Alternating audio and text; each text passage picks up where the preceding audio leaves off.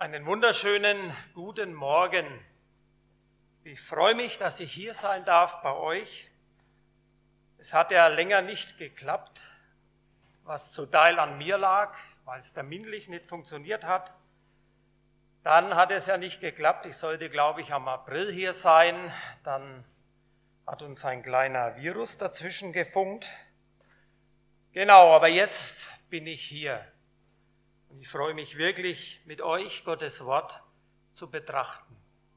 Dieses Wort ist das Wort des Lebens. Und ich habe mir, eigentlich hätte ich frisch ausgearbeitete Predigt von letzten Sonntag gehabt und, aber irgendwie hat es nicht gepasst. Und so hat mir Gott was aufs Herz gelegt. Und ich will mich bemühen, das euch ja zu vermitteln, was Gott einfach uns sagen will ja, in dieser Zeit, in der wir leben, in den Herausforderungen unseres Lebens. Gerade das letzte halbe Jahr hat ja gezeigt, wie schnell sich Dinge ändern können. Ein kleiner Virus verändert die Welt. Er verändert unsere Sicht und zeigt uns unsere Grenzen auf. Und während die Gemeinde in vielen Ländern der Welt Verfolgung erleidet, konnte sich doch die Gemeinde im freien Westen viel Exklusivität erlauben. Und wie der Ludwig schon gesagt hat, welche Herausforderungen haben wir in der freien Welt? Ich hatte manchmal so den Eindruck jetzt bei uns, also wo ich so verkehre, dass persönliche Eitelkeiten, Empfindlichkeiten und dieses Drehen um uns selber uns manchmal den Blick für unseren wahren Auftrag nahmen, so dass wir als Gemeinde unseren Auftrag, den Gott uns gegeben hat, vernachlässigt haben. Das heißt, wir, wir haben uns zu sehr mit uns selber beschäftigt. Und während des Lockdowns ist mir eines bewusst geworden, und zwar schmerzlich bewusst geworden, wie wichtig Gemeinschaft und Austausch unter Christen ist. Warum ist mir das bewusst geworden? Ja, man merkt und vermisst die Dinge erst dann, wenn man sie nicht mehr hat. Man kann plötzlich die Kranken nicht mehr besuchen. Ja, wir haben einen Bruder, der jetzt auch am Donnerstag verstorben ist, nach heimgegangen ist, verstorben, ja. Und ja, man kann ihn nicht mehr besuchen. Es waren Einschränkungen da, sich auszutauschen. Es waren Einschränkungen da, dass man leitende Gedanken auch als Ältester für eine Gemeinde hat, dass man Richtungsweisen geben kann. Und ich habe gemerkt, wie gerade durch diese Problematik sehr viel Spannung in die Gemeinde gekommen ist, zumindest in unsere. Plötzlich ist man unsicher und man sucht in seinen Quellen im Internet und der eine sucht in den Verschwörungstheorien der andere lehnt es total ab. Die einen sehen das mit Corona ganz locker und pfeifen auf die Regeln und die anderen sind so eng. Und beides bringt Spannungen in eine Gemeinschaft. Und ich habe gemerkt, wir brauchen Gemeinschaft. Und wir haben dem dann angefangen, am Anfang war es ja so, erst hat man mal gedacht, ja, boah, mal durchatmen. Das war so mal so ja, aber ich habe gemerkt, wie mir das später auf die Füße gefallen ist und wie wir dann angefangen haben, wie ich erst meine Brüder überzeugen musste und dann angefangen haben, dass wir uns über Zoom treffen. Wir haben bewusst keinen Live-Gottesdienst zelebriert, weil ich denke, Live-Gottesdienste kann man genug sehen. Man sieht wirklich perfekt ausgearbeitete, technisch versierte Predigten und Gottesdienstabläufe. Ich denke, da war kein Mangel aber an Gemeinschaft, an Austausch. Da habe ich den Mangel gespürt und das habe ich vermisst. Ja, so gab es viele Missverständnisse, die vorher nicht so da waren. Darum ist gelebte Gemeinschaft und der Austausch so wichtig. Woher kommt denn Gemeinschaft? Jesus stiftet die Gemeinschaft mit Gott. Und sie wird uns durch den Heiligen Geist zugerechnet. Sie zielt darauf, uns in die Gemeinschaft mit Gott, dem Vater und seinem Sohn Jesus Christus zu führen, wie es wörtlich steht in 1. Johannes 3. Unsere Gemeinschaft ist mit dem Vater und mit seinem Sohn Jesus Christus. Und diese Gemeinschaft hat ihren Ursprung in der Erlösung am Kreuz. Dort wurde diese Gemeinschaft mit Gott wiederhergestellt. Jesus macht am Kreuz den Weg frei zu Gott, damit wir in seinem Licht leben können. So schreibt Johannes 1, Vers 7, wenn wir aber im Licht leben und wandeln, so haben wir Gemeinschaft untereinander. Und das Blut Jesu, seines Sohnes, macht uns rein von aller Sünden. So sind Christen, so sind wir alle, ich sag mal du und ich, begnadigte Menschen, die aus der Vergebung leben. Sie können aufatmen und aufrichtig, offen, transparent, ehrlich miteinander umgehen. Sie sind stark, weil sie Vergebung der Sünden haben. So lesen wir in Jesaja 33, Vers 24. Und kein Bewohner wird sagen, ich bin schwach. Denn das Volk, das darin wohnt, wird Vergebung ihrer Schuld haben. Schwäche liegt und dass man angreifbar ist, liegt darin, wenn wir unbereinigte Dinge in unserem Leben haben. Wenn ich einen Fehltritt habe, auch als Ältester ist es ja noch ein wenig schlimmer noch, ja, dann rate ich immer dazu, dass wir offen damit umgehen, dass wir uns dazu stellen. Und diese Möglichkeit haben wir in unserer Gemeinschaft. Es gibt es nicht im Islam, es gibt es nirgends auf dieser Welt dass Gott barmherzig und gnädig, geduldig und von großer Güte ist, dass er gerne Schuld vergibt und dass er gerne uns wieder zurückbringt in seine Gemeinschaft. Aber wenn wir offen damit umgehen, da hat keiner einen, ein, an, ein Ansetzen an unserem Leben. Das kann man uns nie mehr vorwerfen. Oder irgendwann einmal nach Jahrzehnten ausgraben. Die Grundlage für jede christliche Zusammenkunft ist ja, das ist die Grundlage, die für jede, ja, für jede christliche Zusammenkunft. Aus dieser Gemeinschaft erwächst die Kraft der Veränderung, die Hilfe und der Trost für uns, wenn wir Hilfe nötig haben.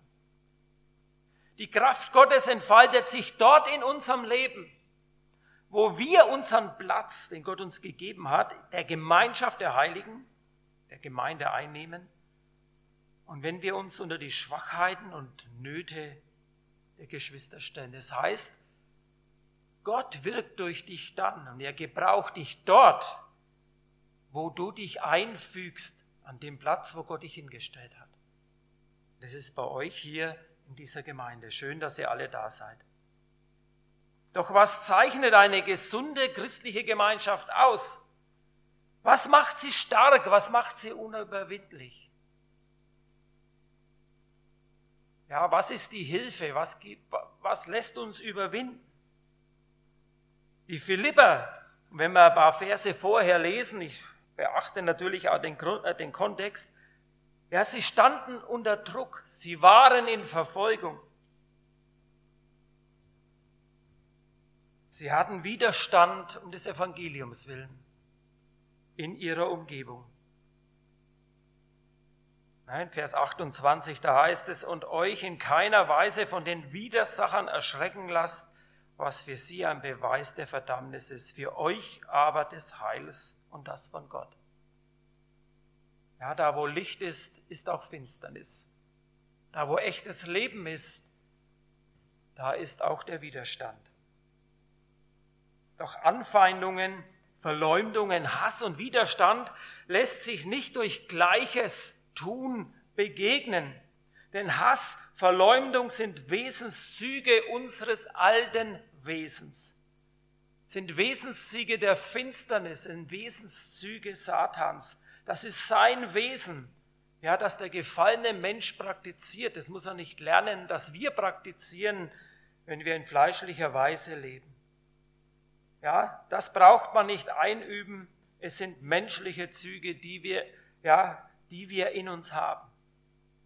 So können wir eben das Böse eben nicht mit Bösen, sondern nur mit Guten überwinden, wie es in der Bibel heißt, überwinde das Böse mit Gutem.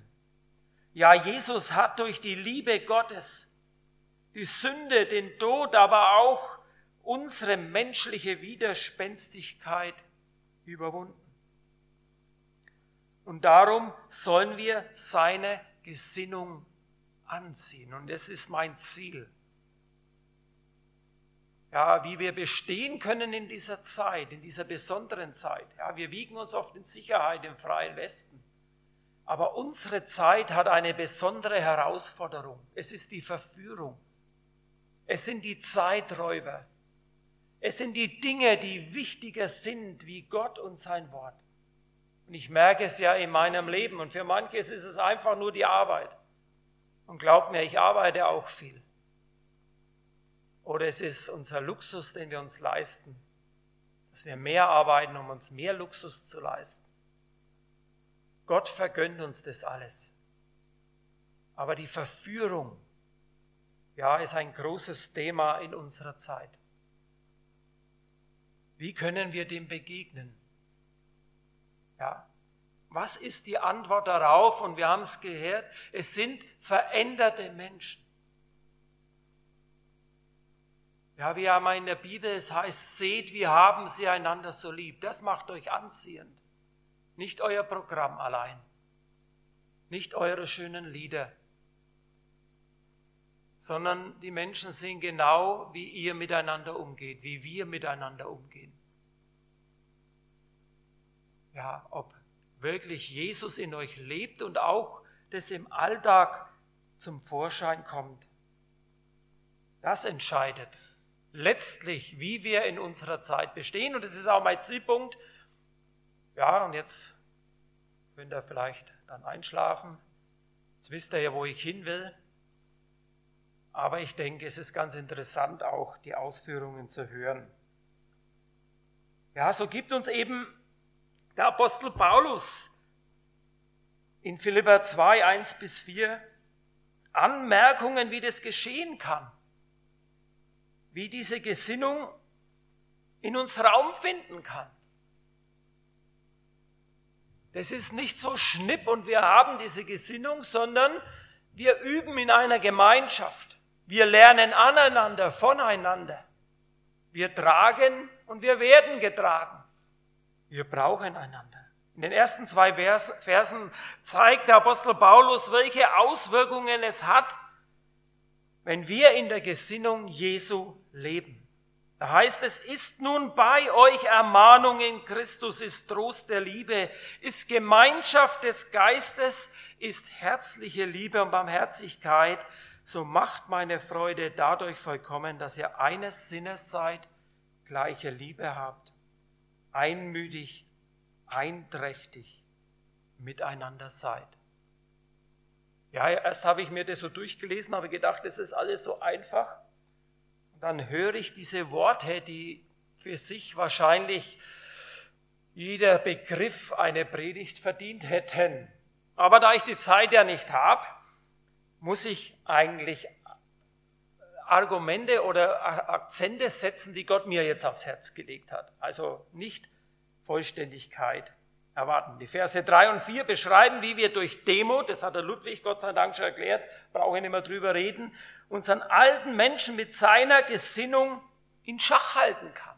Also Demut hält unseren alten Menschen mit, mit seiner Gesinnung, also mit der Gesinnung Jesu in Schach. Da heißt es, tut nichts aus Eigennutz, um vergänglicher, eitler Ehre willen, wie es Luther übersetzt, sondern in Demut achte einer den anderen höher als sich selbst. Es geht uns doch sowas von dagegen. Wir wollen ja die Größten sein. Ja, ich zumindest, oder? Ich bin immer der Beste. Aber glaubt mir, das sage ich nicht bewusst, sondern das war meine Lebenseinstellung. Das hat mir die Kraft genommen, weil ich in der Arbeit immer der Beste sein wollte und das beweisen wollte. Ich wollte immer der Beste sein, aber bis ich das gecheckt habe, ja, da brennt man fast aus dabei, weil man ja darin investiert, in so eine, so eine Lebenslüge. Ja, man will Lob und Anerkennung und dadurch sucht man das eben. Und wenn man die dann nicht kriegt, naja, dann steigert man seine Anstrengung. Und dadurch brennt man aus, weil nichts zurückkommt. Ist nun bei euch Ermahnung in Christo? Ich werde jetzt einmal ein paar so Begriffe erläutern. Ist nun bei euch? Das Erste, was er fragt, gibt es bei euch Ermahnung? Und das klingt so negativ. Heute würde man sagen Ermutigung. Ne? Steht auch beides drin, kann man übersetzen.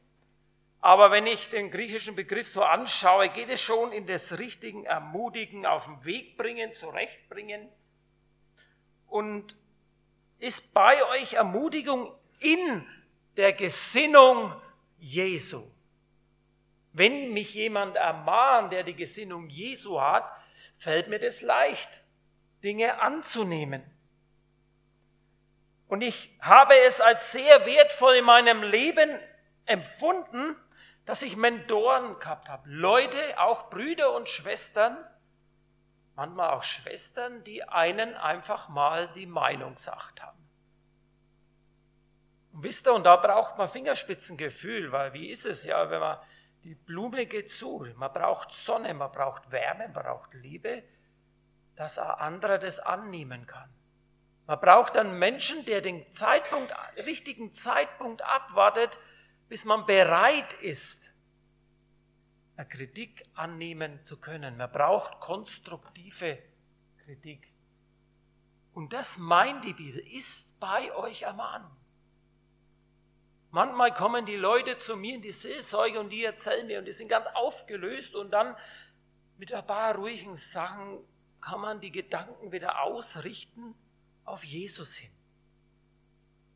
Ermahnung heißt nicht, ich bin jetzt der Chef und ihr kriegt jetzt einen Anpfiff. Ermahnung heißt ermutigen. Und der Heilige Geist ist immer ein Geist des, erm-, des Ermutigens. Er wird uns nie in die Pfanne hauen. Er wird uns nie Vorwürfe machen. Aber trotzdem, wenn einer die Wahrheit sagt, dann ist es manchmal unangenehm, aber es ist heilsam. In einer Atmosphäre des Angenommenseins fällt es uns leicht, falsche Wege zuzugeben, Sünden zu bekennen. Ich frage dich, Hast du einen Bruder, egal wie alt du bist, wie lang du im Glauben bist, wo du mal hingehen kannst und auch einmal Fehlverhalten zuzugeben? Ich will keine Antwort haben. Aber es ist so wichtig, Gott beginnt mit mir jetzt Dinge aufzuarbeiten, die vor 25 Jahren waren, die wir so in unserer Seele mitschleppen die uns irgendwo beeinträchtigen, die uns irgendwo innerlich zu schaffen machen und Auswirkungen auf ganz andere Bereiche im Leben haben. Und darum wäre es so wichtig, sich Zeit zu nehmen. Vielleicht muss es ja kein anderer sein. Mal im Urlaub in der Ferienwohnung statt nur immer alles anzuschauen und rumzuhussen, wie es in Ergersheim heißt, dass man sich mal stille nimmt und Gott Zeit gibt, mit uns zu reden. Ermahnungen Christus. Das heißt letztlich, wenn wir Menschen in unserer Gemeinschaft haben, in unserer Gemeinde, wir lieben diese Menschen, wir verurteilen sie nicht. Wir unterscheiden zwischen dem, was sie sind, nämlich geliebte Kinder Gottes, und das, was sie tun. Und in der Regel wissen, ja, hatte mal ein junges Mädchen, die weiß ganz genau, wo ihr Problem liegt. Aber sie braucht, sie wissen, was sie tun. Aber sie braucht äh, jemand, der ihnen eine Brücke baut. Wenn sie auf falschen Wegen sind, dann bauen wir eine Brücke, dass sie jederzeit umkehren können zu uns. Sie fühlen sich nicht von uns verurteilt.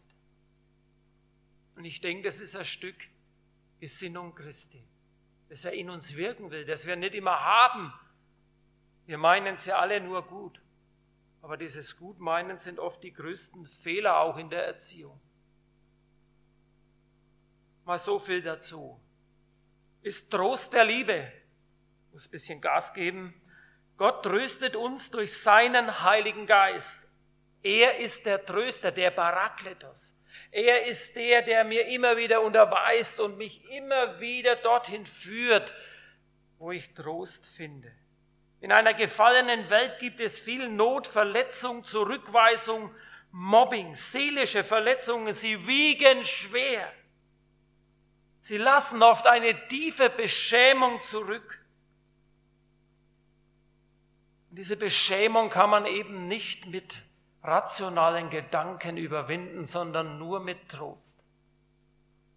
Um diesen Mangel zu füllen, fliehen Menschen in die Sucht. Das habe ich oft festgestellt, dass Menschen, die Süchte entwickeln, einen Mangel haben. Einen Mangel an Selbstwert, einen Mangel an Liebe. Und diesen, diesen Mangel füllen sie eben mit ihren Süchten. Und diese Sünden, sie verwüsten unser Herz, sie hinterlassen verbrannte Erde und zerstörte Strukturen. Deswegen brauchen Menschen, die zu Gott umkehren, viel Barmherzigkeit, Liebe und Trost. Und wo finden wir den? In 2. Korinther 1, Vers 3 bis 4 heißt es, Gelobt sei Gott, der Vater unseres Herrn Jesus Christus. Höchste Instanz. Er, und jetzt wird beschrieben, wie Gott ist, und das ist unser Studium. In der Bibel suchen wir doch mal raus, wie Gott ist, wie wird er genannt. Er ist der Vater der Barmherzigkeit, der Gott allen Trostes. Da lesen wir es doch. Jeder Trost geht von Gott aus, der uns tröstet in unserer Bedrängnis. Warum? Damit wir trösten können. Das heißt, wir erleben in unserem Leben Bedrängnis, damit wir lernen, zu trösten, zu verstehen, ja, damit wir trösten können, die, die in allerlei Bedrängnis sind, mit dem Trost, mit dem wir selber getröstet worden sind von Gott. Und das ist das Geheimnis. Es ist kein billiger Trost, es ist auch kein, ich, ich habe jetzt im Moment die richtige Bibelstelle beraten und dann war es dann der Trost, sondern es ist wirklich die Bibelstelle dann zu setzen, wenn sie dran ist. Lassen wir uns von Gott trösten. Lassen wir ihn in die verschlossenen Bereiche unseres Lebens. Das ist die Frage. Lässt du dich trösten? Dann kannst du trösten. Und diesen Trost gibt Gott in die Gemeinde, indem er Menschen, die von ihm geheilt und getröstet worden sind, befähigt, andere zu trösten. Dietrich Bonhoeffer schreibt in seinem Buch Gemeinsames Leben, dass das Wort Gottes viel stärker ist, wenn es durch den Bruder uns zugesprochen wird. Also es geht, der Trost, den Gott in der Bibel schreibt, wird stärker durch den Bruder, der mir diesen Trost gibt. Wenn mir das, mir das jemand zuspricht lassen wir uns von Gott trösten. Ich habe mir einen Satz aufgeschrieben, der ist vielleicht ein bisschen gewagt, aber da heißt es, wer nicht geweint hat und Trost empfangen hat, kann nicht trösten, nicht wirklich. Es ist dasselbe, wie wenn Leute, die Kinder haben, über Kindererziehung schreiben. Theorie passt schon, aber die Praxis lässt es oft dann vermissen. Der nächste Punkt. Ist bei euch Gemeinschaft des Geistes? Ist eine herzliche Liebe da? Ist Barmherzigkeit da? Und wir merken schon, wie wir da an unsere Grenzen kommen, wenn wir sagen, ja, wir müssen uns jetzt anstrengen. Aber Gott hat uns in die Gemeinde gestellt und hat uns mit Menschen zusammengestellt, die wir uns eben nicht aussuchen können. mit unterschiedlichen Charakteren, mit unterschiedlichen Prägungen, mit Hintergründen, Nöten und Problemen, die sie mitbringen. Und im Zusammenleben, da reiben wir uns aneinander und dadurch werden aber auch unsere Motive klar. Oft werden unsere Eitelkeiten, unsere Verletzlichkeit, unser Stolz, unsere Überheblichkeit ans Licht gebracht. Denn unter Druck kommt raus, was drin ist. Wir dürfen lernen, in unserer Gemeinschaft, ihr in eurer Gemeinde, zu vergeben. Das muss man lernen. Das muss man wollen. Ja? Wir dürfen lernen, einander zu lieben indem ich eben im anderen nicht das sehe, was ich gerade sehe, sondern was Christus in ihm ist, ein geliebtes Kind Gottes. Und wir dürfen ihn lieben, obwohl er uns vielleicht gar nicht sympathisch ist. Wir dürfen lernen, barmherzig zu sein. Wisst ihr, wo man das am besten lernt? Also ich rede jetzt mal nur von mir, ja? In meinem eigenen Versagen. An meinen eigenen Zielen bin ich gescheitert. Ja, wenn man so euphorisch ist, dann denkt man, man ist es ja. Und man wirkt ja auch. Aber Gott hat mich manchmal in Sünden hineinrassen lassen. Dass ich manchmal über Jahre nicht in der Lage war, richtig stille Zeit zu machen. Denn dann ist ja schwierig, wenn ich so einen Anspruch jetzt an die Gemeinde weitergebe, oder? Ich denke, wenn wir das nicht selber spüren bei uns, dann werden wir nicht hinter unsere Ideale zurückgehen. Also ich, Gott hat mich da wirklich auf die Finger geklopft. Ich hätte die anderen erdrückt mit meiner Geistlichkeit. Mit den Gaben, die Gott mir gegeben hat, die hätte ich, ja, die hätte ich wahrscheinlich zerquetscht. Aber so achtet Gott eben darauf, dass er uns manchmal ins Versagen und Scheitern führt, dass er uns in Krisen führt, dass wir unsere eigenen, uns selber mal erkennen in seinem Licht. Und so habe ich Stück für Stück Barmherzigkeit gelernt und bin noch dabei, es zu lernen. Ja, diese herzliche Liebe ist durch den Heiligen Geist ausgegossen in unser Herz. Das heißt, wir haben sie. Der Heilige Geist ist der Geist der Liebe, der in uns lebt und Gott lässt es nicht zu, dass wir diese seine Liebe verletzen. Er zieht sich zurück. Aber ihr habt sie alle, wenn ihr Kinder Gottes seid. Sind wir bereit, dem Heiligen Geist, der ja sowieso da ist, in unserem Herzen Raum zu geben? Werdet voll Geistes heißt, dass er Raum bekommt, nicht dass Neuer hinzugekommt.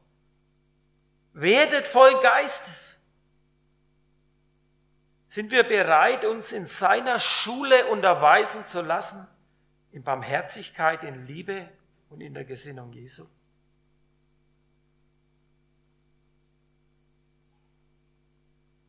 Vers 2, so macht meine Freude dadurch vollkommen, dass ihr eines Sinnes seid, gleiche Liebe habt, einmütig und einträchtig seid. Letztlich fragt Jesus nun durch den Apostel Paulus, gibt es meine Gesinnung in eurer Gemeinde?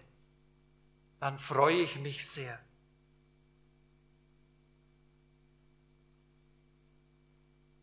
Und das ist eben Philippa 2 mein Zielpunkt. Seid so gesinnt. Ja, eines Sinnes heißt für mich nicht immer einer Meinung.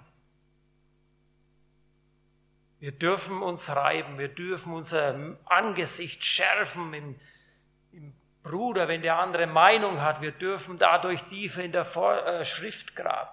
Das ist hier nicht gemeint, sondern dieser Sinn ist die Gesinnung Jesu. Und das muss eins sein. Sein Wesen, seine Gesinnung. Er ist der Herr. Und er möchte, dass sein Leib, seine Gemeinde so lebt, wie er ist und nicht wie unser alter Mensch ist. Sind wir bereit, dieses Ziel zu verfolgen, nämlich so gesinnt zu sein, wie Jesus war? Ein gemeinsames Ziel, es eint uns und ich möchte uns das einfach vor die Seele stellen. Es geht nicht nur um Mission. Ich lese in den Briefen kein einziges Mal, dass die Gemeinde zur Mission aufgefordert worden ist.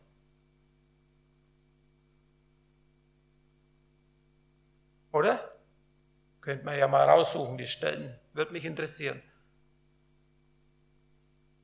Aber Jesus sagt, wenn eure Gesinnung ist wie meine, dann braucht ihr keine Missionskonzepte. Dann seid ihr das Missionskonzept. Ihr seid das wandelnde Buch, das die Menschen lesen. In eurem Leben lesen sie, sehen sie Jesus. Und darum ist dieses große Ziel, das wir als Gemeinde haben, in sein Bild umgestaltet zu werden. Ich habe leider jetzt die Bibelstelle nicht drauf, ich glaube im Korintherbrief. Im Anschauen seines Bildes werdet verwandelt. Wollte ich gestern noch aufschreiben, aber kann man herausfinden. Ihr habt ja auch digital Bibel, Konkordanz. Ja, kleine Hausaufgabe. Wir sollten Jesus anschauen, in der Bibel studieren über sein Wesen, über seine Gesinnung. Und dann könnt ihr eben weiterlesen in in Philippa 2 ab Vers 6, da wird beschrieben, was Jesus getan hat und was ihn letztlich diese Welt überwinden hat lassen. Diese Gesinnung ist unantastbar für den Teufel. Diese Gesinnung kann nicht gedoppt werden. Der Weg, es war der unterste Weg und der ist immer frei. Da oben, da staunen sich die Leute, ja, wer der Beste ist und so. Es ist unsere Gesinnung, aber Jesu Gesinnung ist der untere Weg und der ist frei. Philippa 2, 3 und 4, ich muss eilen. Tut nichts aus Eigennutz oder um eitler Ehre willen, sondern in Demut achte einer den anderen höher auf sich selbst. Und ein jeder sehe nicht auf das Seine, sondern auf das, was dem anderen dient. Ja, deswegen hat uns eben Gott in die Gemeinde gestellt, die für uns alle oft ein Bewährungsfeld ist. Hier kann offenbar werden, was unsere Empfindlichkeiten, unsere Motivationen sind. Warum ich was tue in der Gemeinde, ob ich streitsüchtig bin oder Ehre suche, ob ich in meinen, mit meinen Gaben, die Gott mir gegeben habe, nur mein Image aufpolieren will, ob ich Lob und Anerkennung suche oder meine Minderwertigkeiten kaschieren will. Und ich weiß auch hier, von was ich rede. Ob es mir wirklich um den anderen geht oder ob ich auf meinem eigenen Vorteil bedacht bin. Das alles ist doch nur zu menschlich. Und ich denke, wir kennen alle unser eigenes Herz. Es ist zu menschlich. Und doch möchte eben Gott durch seinen Heiligen Geist dieses neue Betriebssystem bei uns installieren. Was ist das für Befreiung, wenn ich mich nicht mehr so wichtig nehme? Was ist das für eine Entlastung, wenn ich nicht denke, ich müsste die Gemeinde retten? Die Welt, die hat Jesus schon gerettet. Gott will uns das schenken. Heute Morgen. Ich fasse noch einmal zusammen. Gemeinschaft muss gepflegt werden sonst hat sie keine Wirkung. Jesus schafft am Kreuz die Voraussetzung für Gemeinschaft untereinander und rechnet sie uns durch den Heiligen Geist zu. Vergebung, Liebe untereinander geben uns Kraft, anders miteinander umzugehen. Und wir können letztlich nur dann in unserer Zeit bestehen und Akzente setzen, wenn wir Jesu Liebe, sein Wesen, seine Gesinnung unser, unser Leben prägen lassen. Das können wir entgegensetzen, weil das anders ist. Das Alte hat die ganze Welt, macht keinen Unterschied. Und wir dies in unserem Leben praktizieren. Und deswegen brauchen wir unsere Brüder und Schwestern, damit wir miteinander uns auf dem Weg helfen, Jesus ähnlicher zu werden. Das wünsche ich euch, das wünsche ich auch mir. Gott segne euch. Amen. Wollen wir noch zusammen beten? Herr Jesus, danke, dass du zu uns geredet hast.